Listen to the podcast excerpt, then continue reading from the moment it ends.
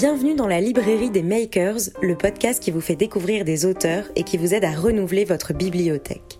Je m'appelle Elisa, je suis journaliste et chaque semaine, je pars à la rencontre d'un auteur ou d'une autrice. Je les questionne sur leur actualité, sur leur parcours et sur ce qui les a poussés à prendre la plume. Ce podcast vous permet d'entendre la voix qui se cache derrière l'écriture. Bonne écoute.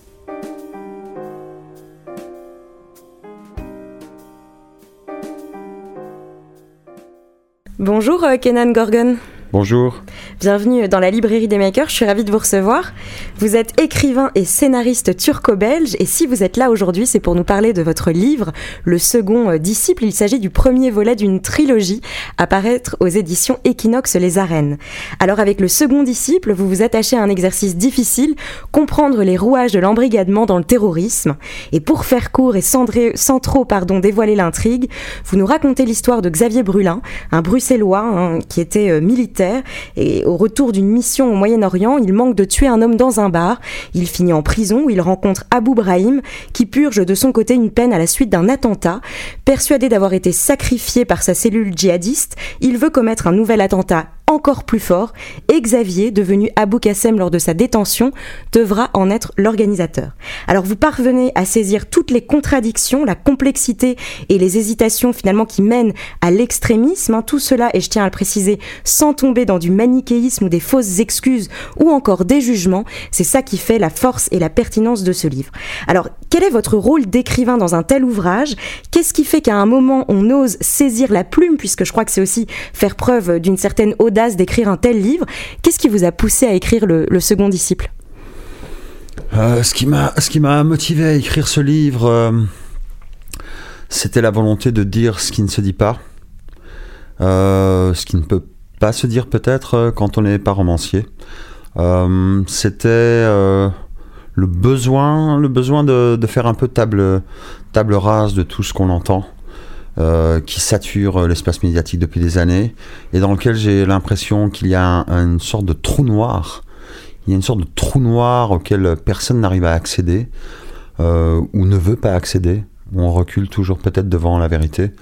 Et, euh, là, je pense que le romancier doit intervenir et, s'emparer en fait de, ces thèmes pour en faire autre chose que, que des discours et des, et des sujets de débat euh, télévisés euh, et, d'encre qui coule pour essayer de retourner à, l'humain qui est à la source, qu'on le veuille ou non, de tout ce qui nous arrive. Et ces gens que je mets en scène sont des êtres humains. Euh, il n'y a pas de hasard. Il n'y a pas de hasard dans le devenir de, ces personnages. et comme je suis convaincu qu'on est loin d'en avoir fini avec le terrorisme, euh, avec euh, ces dérives d'une religion. Aujourd'hui, c'est l'islam, euh, avant, c'était autre chose, et demain, ce sera peut-être encore une autre religion qui reviendra sur le devant de la scène extrémiste. comme je suis convaincu qu'on n'en a pas fini, je pense qu'à un moment donné, les artistes doivent se mouiller. et peut-être que là, plus que le cinéma, plus que la musique, j'allais dire, mais à la limite, le rap a son rôle à jouer pour moi aussi là-dedans. Mais la littérature, probablement, est la forme d'expression artistique la, plus à même. Pourquoi cela?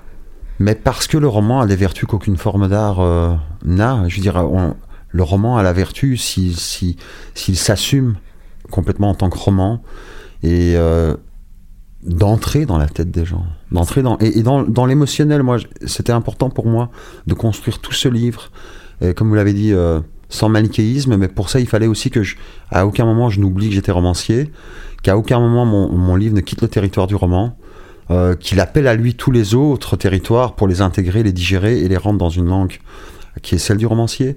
Mais euh, le roman est l'art de, de l'humain ou de l'homme nu.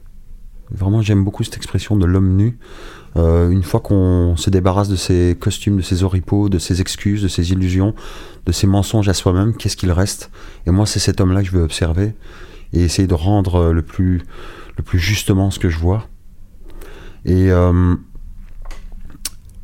la littérature. Euh, et aujourd'hui, en plus, on vit quand même une époque où la littérature n'est plus en état de grâce.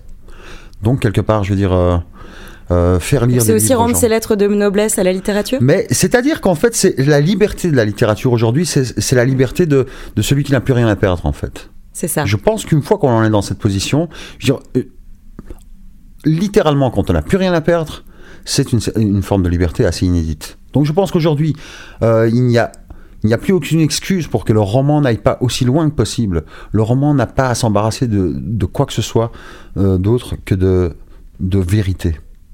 De vérité. De vérité. Euh, les vérités les plus dérangeantes et parfois le rappel des vérités les plus simples. Euh, et moi, j'ai voulu m'emparer de cette liberté. Et vous vous êtes mis aucune limite? Aucune. Aucune. Aucune. ça a été un vrai travail sur moi. C'est ce que j'allais dire. De me préparer à écrire. Quelle difficulté aussi de parvenir à ça. livre et, et, les deux suivants de, de ce projet romanesque euh, global. Euh, la moindre chance de réussite euh, aurait été annulée par, euh, par le fait que je me mette des limites. Euh, et pour ça, je pense que ma plus grande chance, ce sont mes personnages. C'est ça. Alors justement, comment est-ce que le personnage de Xavier s'est imposé à vous? Très rapidement, en fait. Très rapidement et très entièrement. J'ai pas eu à le construire, il s'est imposé tel qu'il est vraiment dans le livre.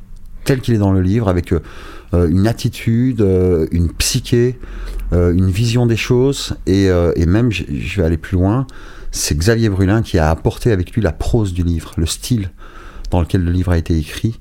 Euh, tous les partis pris esthétiques, etc., ont été dictés par ce personnage et par son frère ennemi euh, Abou Brahim. Euh, ces deux personnages sont mes sentinelles.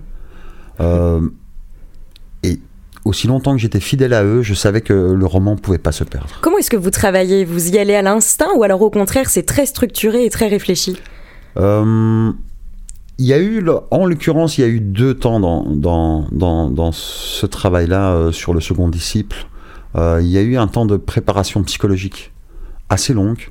J'ai longtemps hésité à commencer. Qu'est-ce qui faisait qu'on hésitait à commencer Parce que je savais que je savais que j'étais en train de me lancer dans quelque chose qui ressemblait pas à ce que j'avais fait avant, mais auquel en réalité euh, j'étais destiné depuis des années, en tant que belgo turc, en tant que que, que seul auteur euh, de langue française issu de cette communauté. Il y avait des choses que je devais à un moment donné être capable de dire. Ce sont les raisons pour lesquelles même j'écris, mais que j'ai évité pendant longtemps.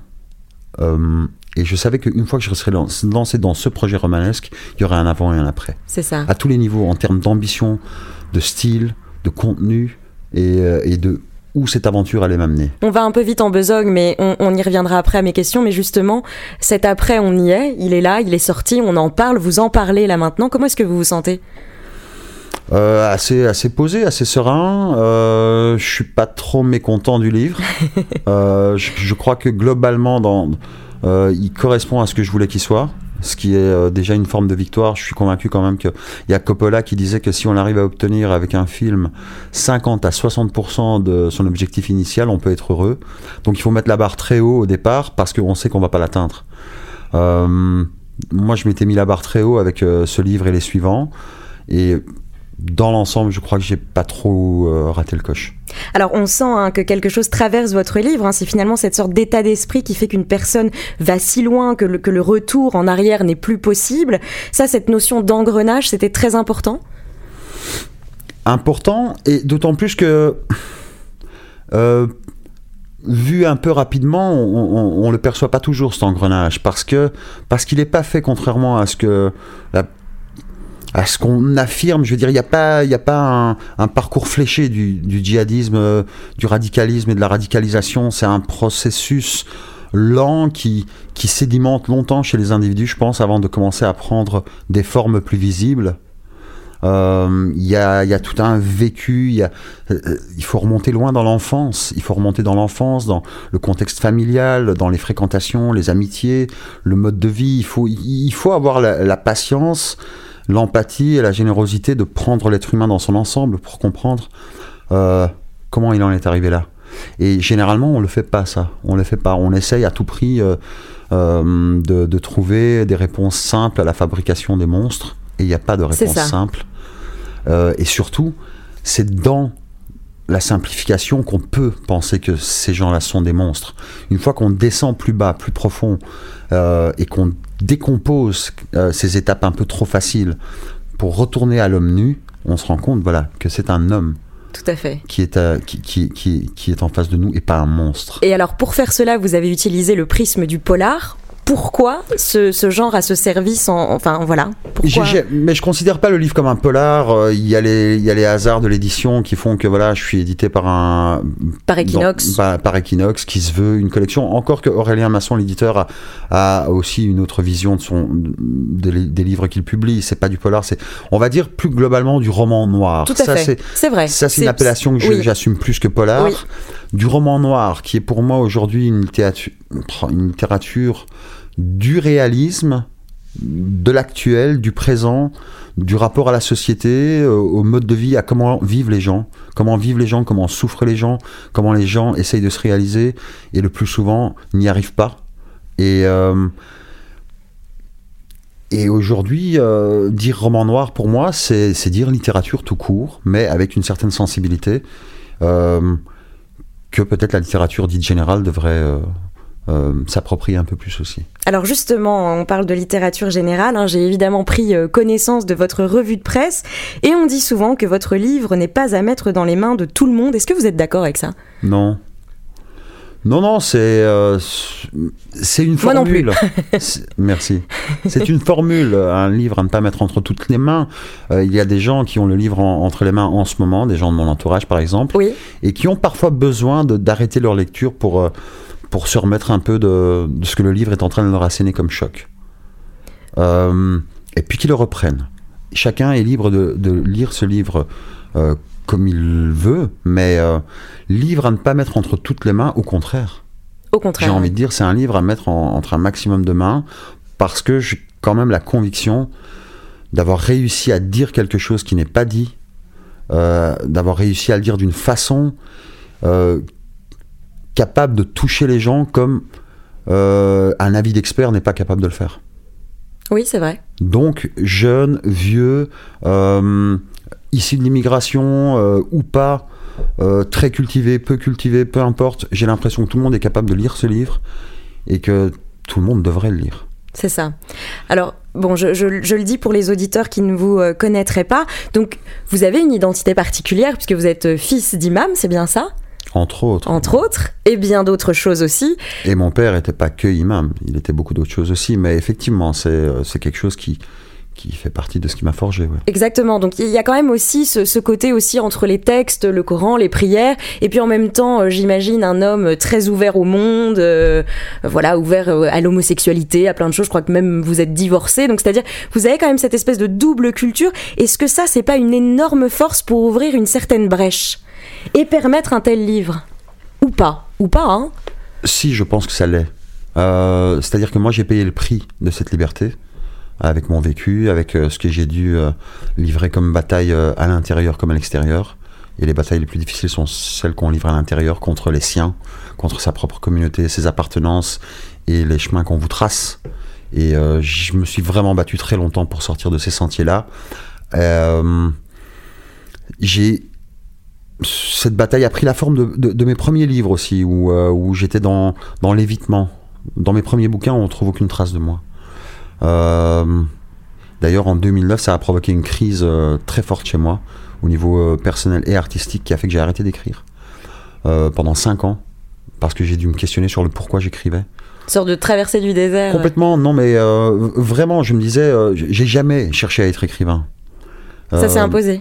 Ça s'est imposé, et puis j'avais ce petit quelque chose qui faisait que j'y arrivais, mais je me suis dit, si tout ce que tu vas faire de l'écriture, euh, c'est ça, alors autant se taire. Et je me suis tué pendant 5 ans, et j'ai recommencé à écrire que qu'au moment où j'ai eu le sentiment que ça y était quoi. J'avais euh, fait le nettoyage en moi, j'avais fait un peu la part de de tout ce qui définissait mon identité, de tout ce que moi j'avais décidé d'y ajouter et qui n'appartiendrait qu'à moi. Et j'ai recommencé à écrire. Et, ce que j'ai écrit après ces cinq ans de silence est très différent de ce que j'ai écrit avant.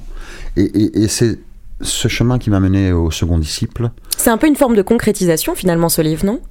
Complètement, oui. Complètement. Et euh, c'est pour ça que je savais aussi qu'il y aurait un avant et un après. Euh, et le fait d'assumer en fait qui on est. Le fait d'assumer qui on est. Et s'il y a quelque chose qu'on a apporté euh, accepter de le faire, quoi. Accepter de le faire en assumant, en ayant le courage de, que, que ça demande, euh, cette démarche-là.